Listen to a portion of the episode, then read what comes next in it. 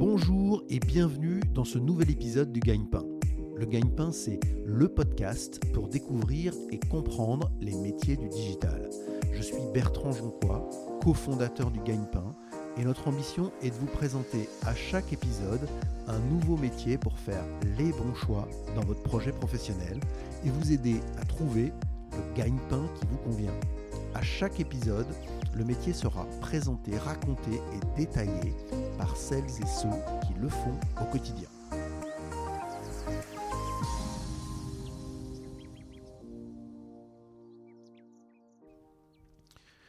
Bonjour Mélissa. Bonjour Bertrand. Merci beaucoup Mélissa d'avoir accepté l'invitation du Gagne-Pain. Euh, tu es Product Owner Blockchain chez Smart Chain. On va avoir l'occasion d'expliquer ça dans le détail, mais avant, est-ce que tu peux te présenter en quelques mots? Bien sûr, donc je m'appelle Mélissa, j'ai 25 ans, euh, donc euh, jeune Alsacienne qui a quitté sa ville pour aller étudier à Lyon. donc je suis diplômée de l'EM Lyon et de Berkeley, là où j'ai fait du coup une spécialisation en tech et en entrepreneuriat avant de signer mon CDI il y a à peu près six mois maintenant. Ok, est-ce que tu peux également, Mélissa, nous raconter ton parcours professionnel avant cette première expérience dont on va parler en détail? Qu'est-ce que tu as fait comme stage? Qu'est-ce que tu as fait comme expérience avant ce, premier job? Donc en premier stage que j'ai effectué à l'EM Lyon, euh, j'ai choisi de le faire en banque d'investissement dans un département innovation euh, au sein d'une banque qui s'appelle Natixis, qui est au sein du groupe BPCE. Et après, tu as eu une deuxième expérience en M2, comme on dit. Euh, et là, c'était plus de l'entrepreneuriat.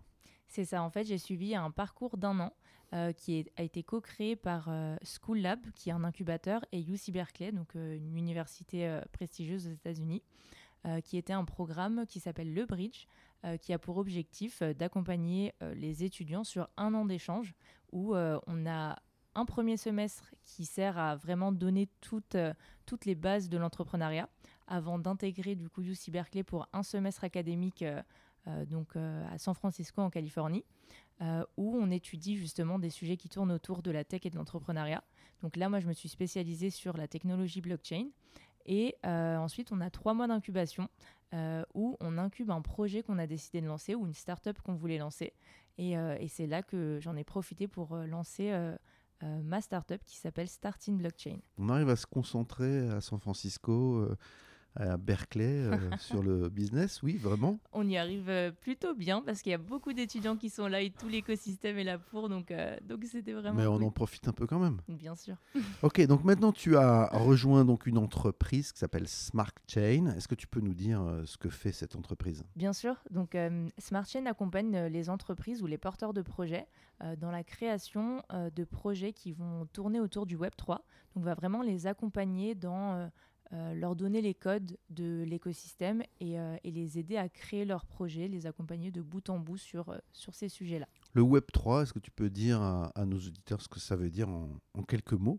Oui, donc pour, pour te l'expliquer, je vais commencer par ce que c'est que le Web 1. Donc à l'époque où Internet a été créé, tu sais, on avait les Minitel et tout ce qu'on faisait, c'était simplement aller lire de l'information sur Internet. Donc vous pouvez lire des articles. Puis est arrivé le Web 2, l'ère dans laquelle on est maintenant, où euh, non, simplement, non seulement on peut lire des choses sur Internet, mais on peut également interagir ensemble. Donc je peux t'envoyer un message, tu peux me répondre sur LinkedIn, euh, mettre un les petit réseaux like. sociaux, exactement. très clair. Le gros problème avec le Web 2, c'est que hum, les GAFAM ont une, détiennent, on va dire, toutes nos informations personnelles. Aujourd'hui, si je veux me créer un compte sur une plateforme, je vais mettre euh, mon nom, euh, mon prénom, mon adresse, mon email, mon numéro de téléphone.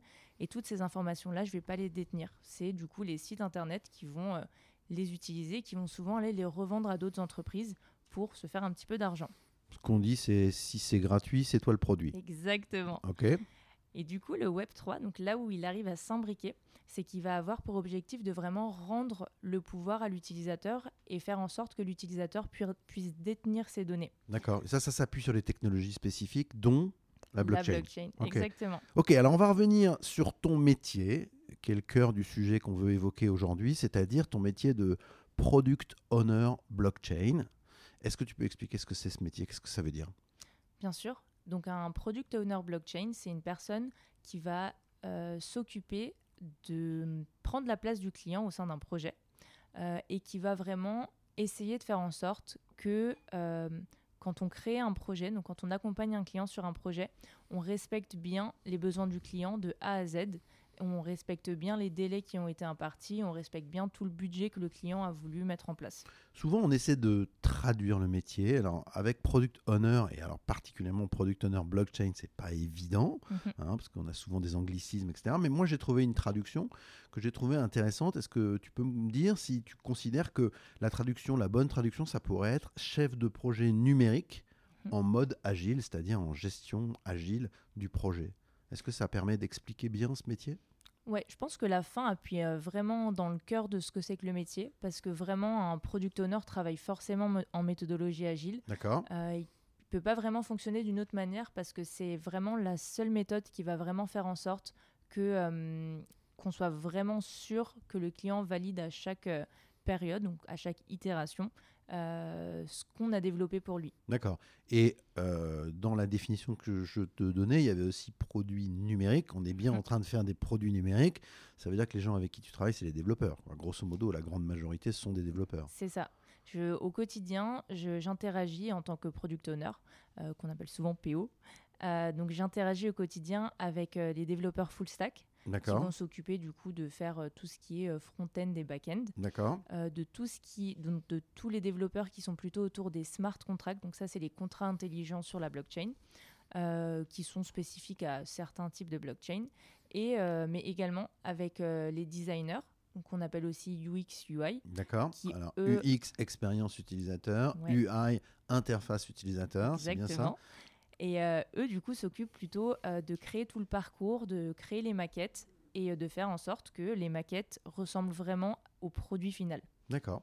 Donc, on est bien dans un univers 100% digital. On crée un produit quand on est product owner, qui est un produit digital. Mhm. On le crée avec des développeurs et des gens qui travaillent sur l'expérience utilisateur dont tu parlais, sur des univers euh, digitaux, 100%.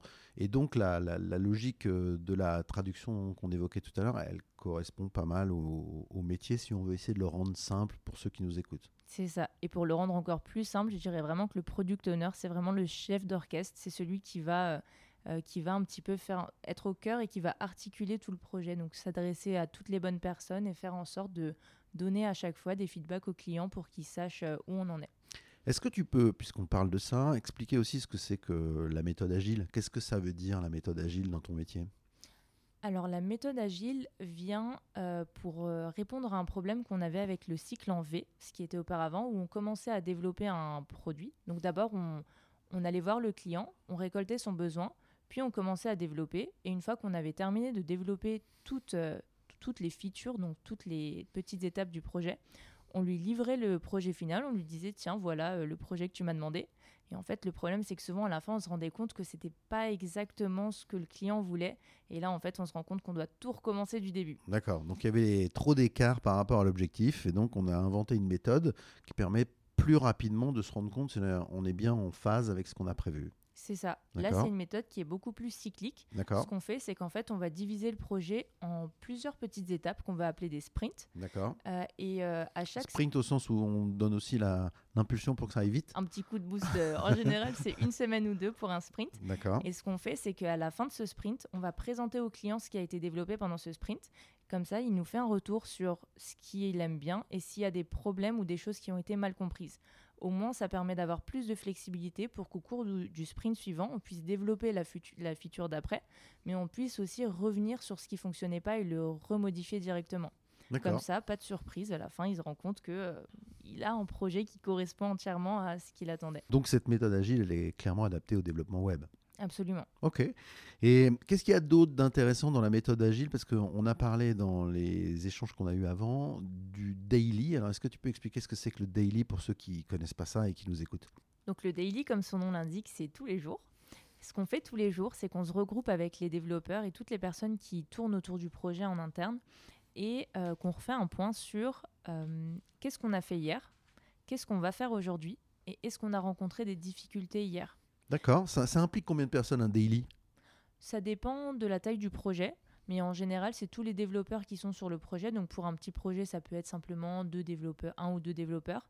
Et quand c'est des plus gros projets, on peut tourner autour de 7-8 développeurs. D'accord. Et on fait ça à quelle heure? On fait ça le matin pour Ouais. bien commencer la journée. Et en général, c'est autour de 9h30, 10h. D'accord. Pas trop tôt pour les développeurs. Quoi. C'est ça. Ça te change un peu de la banque. Exactement. Euh, est-ce que tu peux maintenant nous expliquer quelles sont les missions quotidiennes d'un product owner, d'une product owner blockchain? Alors, les missions quotidiennes, ça va être un petit peu compliqué, mais ce que je peux faire, c'est que je peux te dire mes missions hebdomadaires. Très bien, ça me va très bien. Mieux. Donc, comme je te l'ai dit, on commence la journée par euh, un daily. Ça commence. Et euh, je t'ai expliqué tout à l'heure qu'on divisait euh, notre projet en sprints. Donc, un sprint d'une semaine. Ce qu'on va faire, c'est qu'on va commencer par faire le sprint planning. Donc, en fait, on va tout simplement faire un premier meeting de une heure ou deux où on va se dire tout ce qu'il y a à faire cette semaine, c'est ça. D'accord. divisé en, on va dire, 20 tickets, 20 petits tickets qui expliquent à chaque fois toutes les petites choses qu'il faut faire. Et à chaque fois qu'on a terminé une chose à faire, on déplace le ticket en disant ça c'est fait. D'accord. Ça, c'est inclus dans la méthode agile. C'est-à-dire que c'est aussi une sorte de tableau de bord de la méthode agile pour suivre ce qui se passe. Exactement. Donc tout le monde voit ce qui se passe. Tout le monde voit ce qui se passe. Au tout début, on met euh, les tickets dans ce qu'on appelle le backlog. C'est un petit peu un endroit qui regroupe tous les tickets qui restent à faire. Et ensuite, on les déplace sur euh, des colonnes spécifiques qui sont euh, en train d'être faites, donc doing. ensuite, on a la colonne terminée et la colonne euh, PO to review. Donc là, ça veut dire à toi PO de vérifier si c'est OK pour toi ou pas. et ensuite, ça passe en donne. Ça, on t'a passé le bébé. c'est ça. OK. Donc après euh, le sprint planning, euh, on a ce qu'on appelle, bah, du coup, on a notre période de, sprint où les mmh. développeurs font, font leur sprint. Et quand c'est terminé, on a nos sprint review où là, on va revoir un par un tous les tickets pour voir si c'est exactement ce qu'il fallait, s'il y a des bugs ou pas. D'accord. Et une fois que c'est terminé, on a la sprint rétro, donc le rétro planning sprint, euh, qu'on fait pas tout le temps. Celle-là, elle est un peu facultative. Ça dépend si on a eu des problèmes pendant le sprint, on revient dessus. Et sinon, euh, on passe à la présentation au client. D'accord. Donc une fois qu'on a fait tout ce travail-là, on fait une petite interaction avec le client pour vérifier qu'on est bien en phase avec euh, ce qu'il a en tête, ce qu'il veut, ce qu'il a souhaité faire avec vous. Absolument. Ok. Est-ce que tu peux nous dire pourquoi tu as choisi ce métier de product owner blockchain? Bonne question. Euh, donc, comme je te l'ai dit, j'ai fait une école de commerce. Euh, mais ce qu'il faut savoir, c'est que j'ai toujours été passionnée par la tech. J'avais commencé par un bac S et initialement, je voulais faire une école d'ingénieur. Euh, mais j'ai un petit peu changé d'avis entre-temps parce que j'aimais bien le côté managérial. mais j'ai toujours eu un petit manque de me dire que bah, la tech, ça me manquerait bien et que toute cette partie technique allait me manquer si je restais dans un métier full management. Euh, donc euh, ça m'a toujours passionné. J'ai appris euh, moi-même du coup à coder en Python. J'ai pris des cours d'HTML, CSS, JavaScript, donc vraiment tous les langages de programmation. C'était une option dans ton master ou c'était en plus que tu faisais C'était un petit cours à la carte qu'on pouvait prendre en facultatif et sur lequel j'ai foncé. à la suite de quoi j'ai appris un petit peu à, à utiliser plein d'outils qui allaient, qui allaient me servir. Et ce que, que j'ai beaucoup aimé dans le métier de product owner, c'est que ça permet d'avoir euh, un pied dans la tech, mais sans forcément mettre les mains dans le cambouis à 100%. D'accord. Donc ça correspond à ce que tu avais envie de faire, mais comment tu as choisi ce métier? C'est-à-dire comment ça s'est passé? Comment tu es arrivé à comprendre que ce métier-là, product owner, c'était celui qu'il te fallait? Bah, ça m'a pris du temps. ça a été un gros euh, travail de recherche. Euh, au début, je pensais vraiment beaucoup que le. Enfin, j'ai vraiment aimé le métier de product manager, donc chef produit, euh, dans lequel j'aimais beaucoup cette partie de création d'un produit, création d'une offre pour la boîte ou pour un client. Euh, et je me suis vite rendu compte qu'en fait, euh, le métier de product owner, duquel on ne parle pas énormément, est beaucoup plus axé sur euh, la partie de delivery, donc la partie où les développeurs développent le projet. Et les interactions avec les développeurs, elles sont hyper importante parce que les développeurs et les clients parlent pas le même langage. C'est clair. Donc il faut un traducteur entre les deux. Donc tu as un rôle de décodeur un peu. C'est ça, un petit peu Google Traduction de, euh, de la méthodologie agile. Mais en même temps, tu sais coder parce que pour parler avec les développeurs, il faut quand même comprendre de quoi euh, ils parlent et ce qu'ils font. Alors, je suis très rouillée, effectivement. J'avais appris à coder à une certaine période. Aujourd'hui, je sais lire la plupart des lignes de code, mais je serais peut-être incapable de les refaire toute seule, voire ça me prendra énormément d'heures et de jours de boulot. Mais, mais la question que je pose, elle est aussi pour ceux qui nous écoutent. Ça veut dire que pour faire ce métier, il faut quand même avoir une appétence avec, euh, avec le code et avec les développeurs. Ouais, il faut avoir une, au moins une appétence sur euh, à quoi ressemble une architecture technique, à, euh, à quoi, à quoi s'attendre quand on parle avec un développeur. Donc, euh, c'est pas forcément une chose qu'il faut maîtriser à 100%. Moi, quand je suis arrivée chez Smart Change, j'avais pas forcément ce bagage technique. euh, j'ai beaucoup appris sur le terrain, j'ai beaucoup appris à discuter avec les différentes euh, personnes qui, travaillaient au sein de la boîte. Et, euh, c'est hyper important de se dire que, euh, certes, on a besoin d'avoir un petit bagage technique tout de même, mais on peut quand même apprendre aussi euh, en faisant. Ok, Mélissa, c'est très clair. Alors après, la question c'est quelles sont les trois principales qualités requises pour ce job? Et tu m'as dit c'est pas trois, c'est quatre. Alors c'est quoi les quatre qualités requises pour ce job? Alors la première, je dirais que c'est vraiment la structure et l'organisation. Euh, il faut vraiment pouvoir euh, découper le projet en des tickets qui vont être très clairs pour les développeurs, réussir à bien traduire le besoin. Donc vraiment, la structure est très importante, l'organisation aussi. Ma grand-mère dirait faut avoir une tête bien faite. C'est ça. Ouais. Euh, ensuite, pour la deuxième qualité, euh, je dirais que ce sera les qualités humaines. euh, parce que, euh, comme je te l'ai dit, on est amené vraiment à interagir avec énormément de personnes et qui ont des profils très différents. Donc il faut réussir à avoir cette empathie et, et cette manière de se, se savoir euh, parler avec euh, des personnes qui vont être différentes. Donc là, on pourrait parler de soft skills, quoi. C'est ça. Ok. Absolument. Euh, en dernière qualité, je dirais quand même les qualités techniques, euh, enfin les compétences techniques plutôt, euh, parce que arriver sans vraiment savoir à quoi s'attendre, ça peut être vraiment très compliqué et très décourageant, parce que quand le développeur va vous parler langage technique et que vous allez rien comprendre, vous allez vous dire mais qu'est-ce que je fais là? Il va se moquer de toi un peu. c'est ça. Et, mais ils vont se moquer de toi ensemble. Et enfin, la dernière, donc la quatrième que j'ai ajoutée en bonus, euh, c'est le savoir dire non. Et ça, on s'y attend pas forcément toujours, mais en tant que product owner, il faut savoir dire non à son client, Euh, même si c'est son projet et c'est lui qui, euh, qui décide de ce qu'il veut à la fin. Quand on arrive en plein milieu d'un sprint et qu'il faut livrer une solution le lendemain, si le client vient vous dire il faut ajouter ces quatre features là pour demain, bah parfois il faut savoir oser lui dire non, ça ça sera pas possible et on peut pas faire ça. Ok, alors attention, QGP, la question gagne-pain. Euh, combien ça gagne un product owner? Alors combien ça gagne un product owner? Ça va dépendre euh, du enfin, de l'entreprise dans laquelle on est et ça va dépendre euh, du projet sur lesquels on travaille. Euh, globalement, pour, pour te donner une fourchette assez large, je dirais que c'est entre 38 et euh, 48 cas. D'accord. Euh, à savoir que 48K, ce sera plutôt pour des grosses entreprises. euh, Et 38, ça correspond au junior exactement. Ok. Euh, 38 correspondra plutôt aux juniors. Euh, en général, c'est des postes pour les personnes qui sortent d'école ou qui sont euh, jeunes diplômés d'une école de commerce, par exemple. D'accord. Et hum, est-ce qu'il y a des primes? Est-ce qu'on est incentivé dans ce métier? Est-ce qu'on peut gagner un peu plus si on fait plus vite, mieux?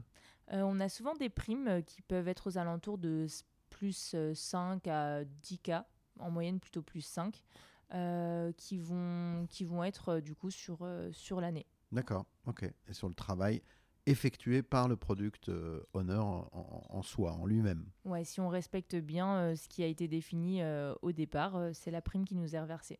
Merci Mélissa. Est-ce que tu peux nous dire quel a été le plus grand défi que tu as eu à, à relever dans ce métier de product owner blockchain? Donc le plus gros défi que j'ai eu à relever, je pense que c'était de m'acculturer à la tech. D'accord. Euh, donc comme je te l'ai dit, on a les développeurs qui parlent tous un langage différent. Donc euh, réussir à savoir exactement euh, qu'est-ce qui correspondait à quoi, dans quel ordre est-ce qu'on devait le faire, où est-ce qu'on devait aller chercher les informations, ça, ça a été le plus gros défi. Mélissa, quelle a été la plus grande surprise dans ce métier de, de product owner? Ma plus grande surprise, ça a été de me rendre compte que, euh, que les développeurs euh, travaillent énormément ensemble, donc sont vraiment très soudés dans leur manière de travailler. Euh, ils font ce qu'on appelle du peer coding, donc ils travaillent ensemble, à, coder ensemble, même parfois en appel les uns avec les autres.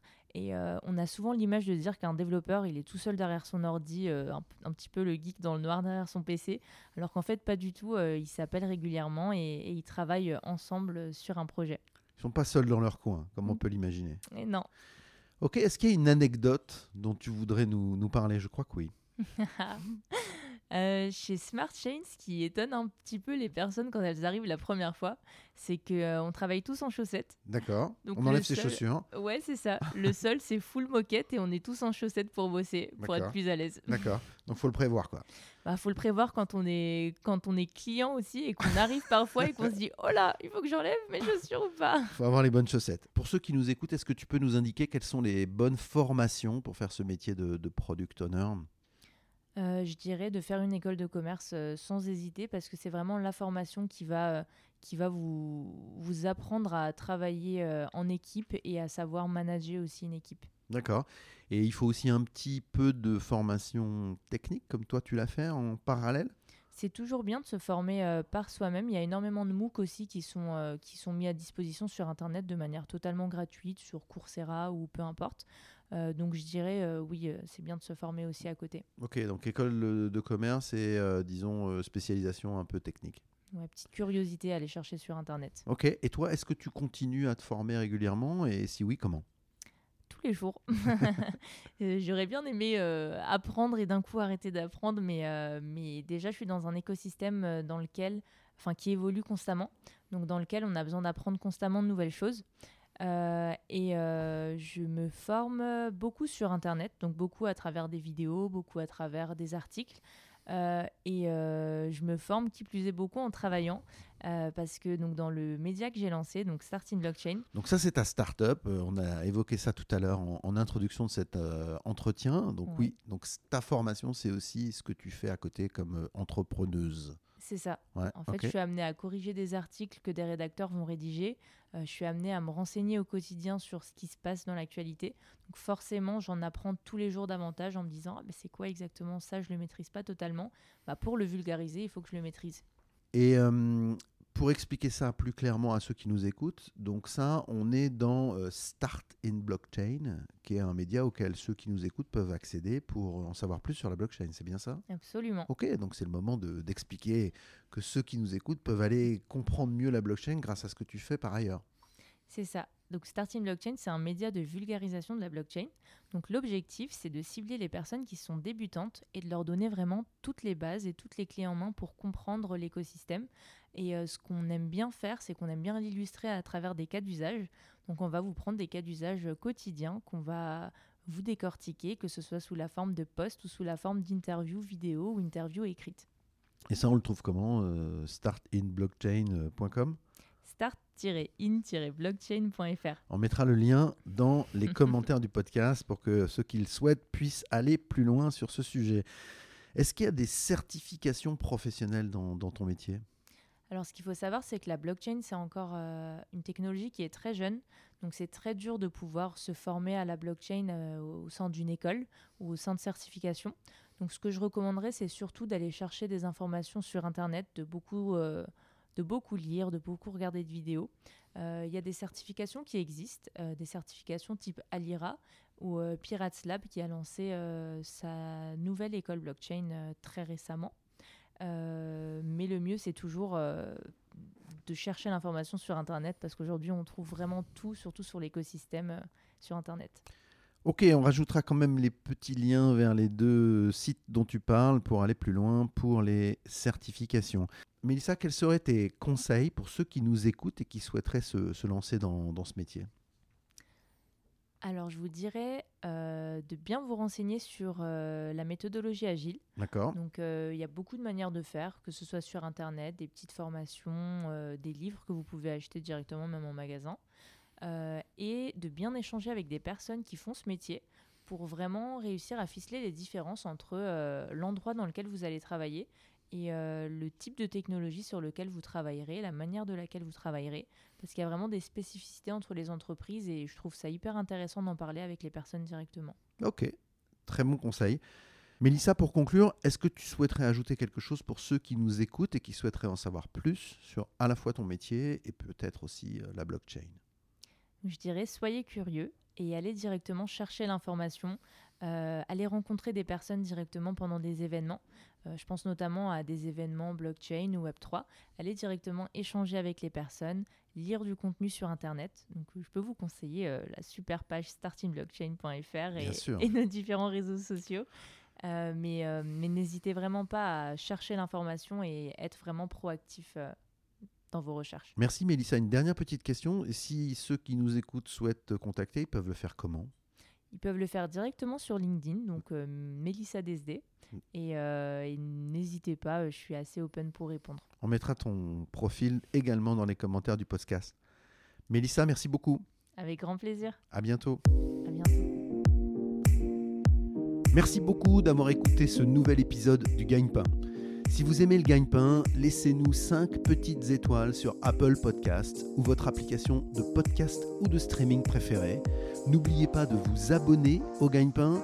Vous pouvez nous écrire, nous envoyer vos suggestions et vos commentaires sur legagnepain.fr. Retrouvez-nous également sur les réseaux sociaux pour suivre notre actualité. A bientôt pour un nouvel épisode du Gagne-Pain.